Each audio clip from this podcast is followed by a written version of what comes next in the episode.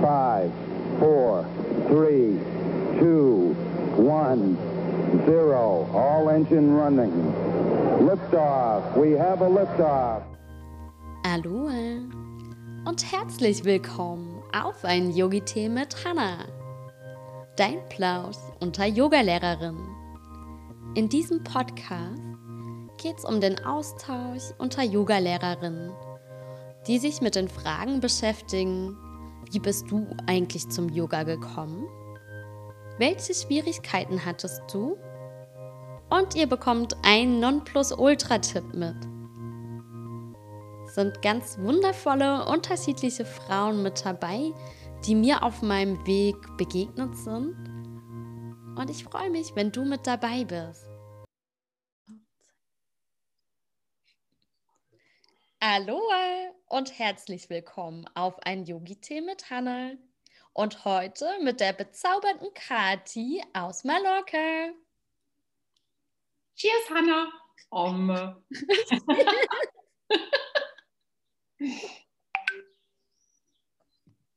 hm. So. Oh, schön, dass du heute mit dabei bist, Kati. Ja. Erzähl mal, wie wir uns begegnet sind. Das war bei der M2 damals an der Ostsee. Da Mhm. warst du meine Dozentin Ja. und jetzt in der Coaching-Ausbildung warst du nochmal meine Dozentin. Genau. Genau. Genau. Stell dich doch gerne mal kurz vor. Ja. Äh, ich bin Kathi oder auch Katharina mit Nachnamen Schlangenotto.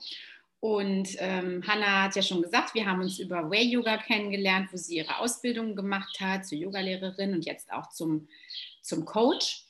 Ähm, ich bin, ja, ich arbeite für, für dieses Yogastudio oder für die ähm, Akademie für ganzheitliche Gesundheit seit jetzt schon 2015 und mache in erster Linie Ausbildungen, bin selber Yogalehrerin und auch Coach. Ich habe die Ausbildung auch selber gemacht und mh, wie soll ich sagen, bin inzwischen, ähm, lebe ein recht freies Leben. Ich bin auf Mallorca seit äh, fast fünf Jahren schon, pendel so, also vor Corona pendelte ich mehr zwischen Deutschland und Mallorca hin und her. Jetzt war ich eine ganze Weile hier mh, und mache in erster Linie eben Yoga und da Ausbildungen und arbeite außerdem für die, wie du sagst, bezaubernde Nordseeinsel Jüst auch eine kleine Insel und mache da die Pressearbeit und Kommunikation und schreibe Newsletter und sowas. Also mache ich eine Mischung aus ja, Kommunikation und Yoga, aber irgendwie immer in Bewegung. So glaube ich, kann man das gut sagen. Dankeschön. Kathi, wie bist du denn damals zum Yoga gekommen? Hm, Also, ich bin jetzt 46 Jahre alt und ich habe ähm, äh, früher in Frankfurt gewohnt und ich habe Yoga zum ersten Mal gemacht, als ich 28 war, also schon ein bisschen, ein bisschen her. Und damals fing das Ganze eher so an. Und da gab es in Frankfurt ein Yoga-Studio, das Balance Yoga Studio. Das gibt es auch immer noch und ist inzwischen riesengroß. Damals war das alles noch relativ in den Anfängen. Und da war ich bei einer Yogastunde bei einem äh, englischen Lehrer, der das ganz bezaubernd gemacht hat. Das war wirklich richtig gut. Und so hatte ich dann Feuer gefangen habe aber dann auch noch irgendwie andere Sportarten gemacht. Ich habe das am Anfang schon sehr eher so als, als sportliche Betätigung auch, äh, um die Figur irgendwie schön zu machen und so betrachtet und konnte mit dem ganzen äh, energetischen und spirituellen so, das war überhaupt nicht meins. Und so gab es immer so wieder Pausen vom Yoga. Und dann hatte ich, ähm, ich weiß gar nicht mehr, wann es war, so mit Anfang 30, also ein paar Jahre später, hatte ich ein beginnendes Burnout und in dieser Zeit hat mir meine Yoga-Praxis total geholfen. Ähm, tatsächlich auch in Verbindung mit Qigong, was ich damals auch angefangen habe, also eher so eine ruhige Praxis. Und dann begann es auch mehr, dass ich mich beschäftigt habe mit dem, was Yoga ja eigentlich tut, nämlich den Geist zu fokussieren und auch ruhiger zu werden, vor allen Dingen innerlich. Und dann danach habe ich entschieden, dass ich den Weg weitergehen möchte und habe dann bei Way diesen erste, quasi die erste Ausbildung, die die überhaupt je angeboten haben, durchlaufen und wurde dann schwupps ganz schnell zur Dozentin, weil das damals dann riesig abging und gewachsen ist und ähm, die die Marion Neises, die das Ganze, die das Unternehmen führt, ähm, die macht wirklich Nägel mit Köpfen, so ähnlich wie du. Und äh, die hat dann gleich gesagt, los Kathi, rein ins kalte Wasser, wir machen das jetzt. Und so kam ich dann zu dem quasi Dozentendasein. Und das ist etwas, was mir total viel Spaß macht, ganz, ganz, ganz viel Spaß, anderen beim Wachsen zuzuschauen und ein bisschen ab und zu zu unterstützen. Ja, genau. Schön.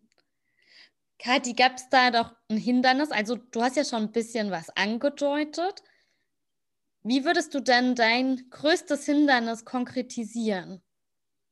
Mein größtes Hindernis mit mir selber oder mein größtes Hindernis im Yoga? Was meinst du? Im Yoga, also als du zu der Praxis gekommen bist, eine Routine zu entwickeln. Also ich persönlich ähm, bin überhaupt gar kein sehr routinierter Mensch. Also ich habe es nicht so mit Routinen. Und das ist definitiv etwas, an dem ich permanent arbeiten kann. Und ich habe allerdings auch für mich ähm, akzeptiert, dass ich ein Mensch bin, der in Phasen lebt. Und es gibt Phasen, da bin ich sehr, sehr, da bin ich sehr dran, egal ob das nun Yoga ist oder etwas anderes. Und es gibt aber auch Phasen, in denen bin ich nicht so dran. Und ich weiß, obwohl die meisten Yogis sagen werden, oh, das, das geht irgendwie gar nicht, du brauchst eine ganz, also tägliche Praxis zu einer bestimmten Zeit. Ich praktiziere, praktiziere so nicht. Also ich bin eher, ich mache Yoga jeden Tag, aber das heißt nicht, dass ich jeden Morgen um 6 Uhr aufstehe und dann mein Programm mache, sondern das kann auch sein, dass ich es am Mittag mache und da, ja, vielen Dank, habe ich, hab, hab ich den Freiraum, dass ich das auch so machen kann. Anders würde es ja nicht gehen und sicherlich, wenn ich in einem normalen Beruf wäre, dann würde ich auch eine andere Routine haben. Aber so kann ich es mir einteilen und ich mache es manchmal morgens, ich mache es manchmal abends, manchmal am Tag. Und hier natürlich besonders gerne am Meer sowieso, was ja einfach super, super schön ist, hier zwischen den Elementen dann äh, zu sein.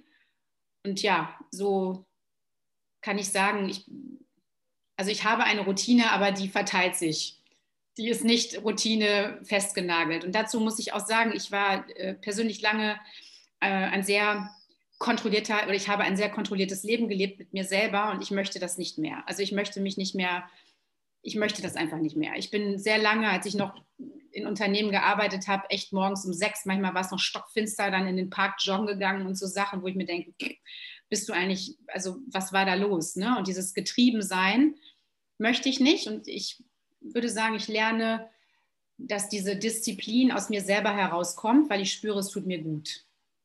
Und so wird, glaube ich, ein Schuh draus. Im Gegensatz zu, ich äh, verdonner mich jetzt dazu, jeden Morgen um sechs aufzustehen, auch wenn ich eigentlich eher eine Eule bin und äh, mein Rhythmus äh, eher so um acht morgens beginnt oder so. Ne?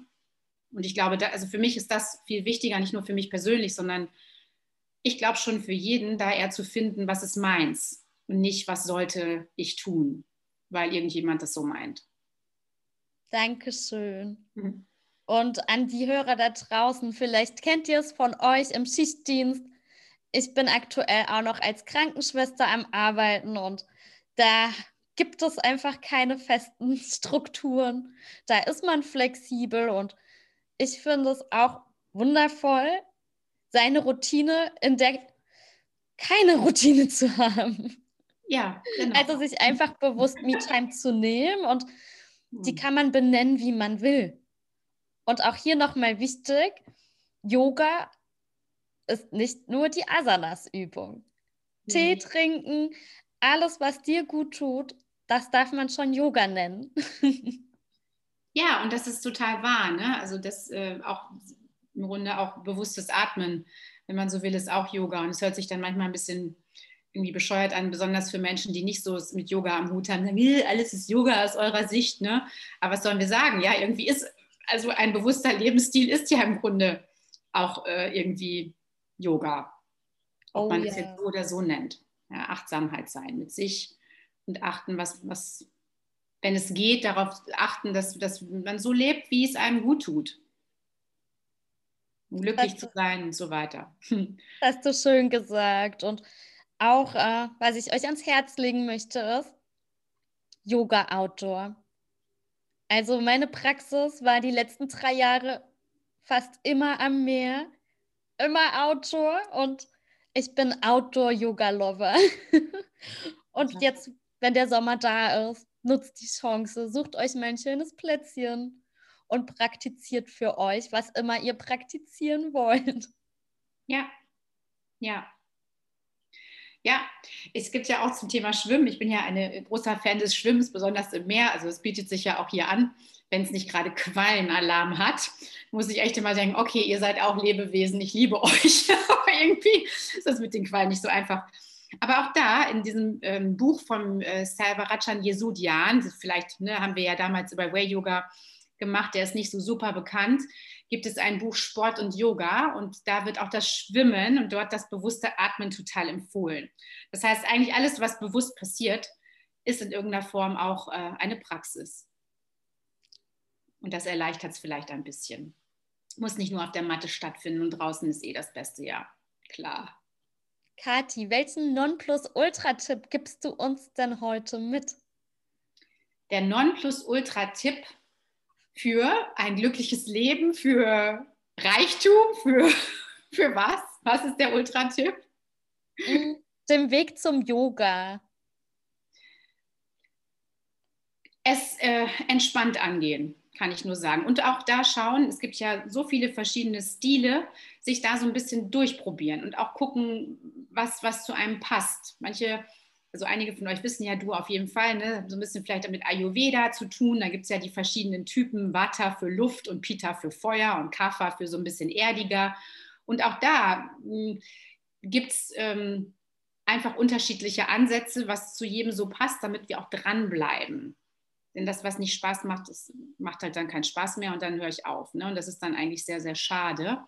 Und ich würde auch sagen, dass es ähm, zumindest ab und zu einen Lehrer braucht, der auch so ein bisschen den Klaps auf den Po gibt damit wir uns auch weiterentwickeln. Denn sonst bleibt man da ja gerne, wabert so in seiner Blase herum und denkt sich, ach, ich bin super, ne? Das ist doch alles, also nicht super im Sinne von, ich finde mich so toll, sondern geht doch gut. Und dann kommt ein Lehrer und gibt einem noch so ein paar Impulse und wo stellst fest, wham, ja, da kann ich schon noch ein bisschen was dran arbeiten. Ob das jetzt auf der spirituellen Seite ist oder auch in der Asana-Praxis, egal. Ne? Aber das würde ich empfehlen, ab und zu mal auch so ein bisschen links und rechts zu gucken, was, so, was einen so anspricht. Und auch da muss man nicht suchen, das kommt, ist meine Erfahrung. Es kommt irgendwie dann zu einem. Das ist mein Nonplusultra-Tipp. uh.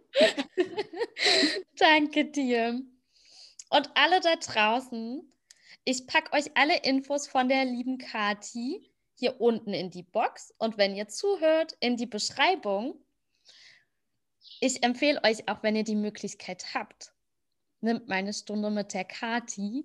Die Kati ist nämlich auch eine meiner Yoga-Lehrerinnen, weil als Yoga-Lehrerin wird man immer auch Schülerin bleiben. Es wird niemals enden. Und ja, ich liebe es. Ich freue mich auf den Unterricht und zu wachsen und wünsche euch allen einen wunderschönen Tag voller Liebe und Leichtigkeit. Danke, liebe Hanna. Vielen, vielen Dank. Danke dir auch. Bis bald. Tschüss. Tschüss. Wenn dir der Plausch gefallen hat, freue ich mich, wenn du meinen Podcast abonnierst und lass mir gerne eine Sternebewertung und eine Rezession da. Und wenn du jetzt vielleicht jemanden kennst, für den der Podcast was wäre, dann darfst du ihn gerne teilen. Sharing is caring und ich wünsche euch einen wunderschönen Tag.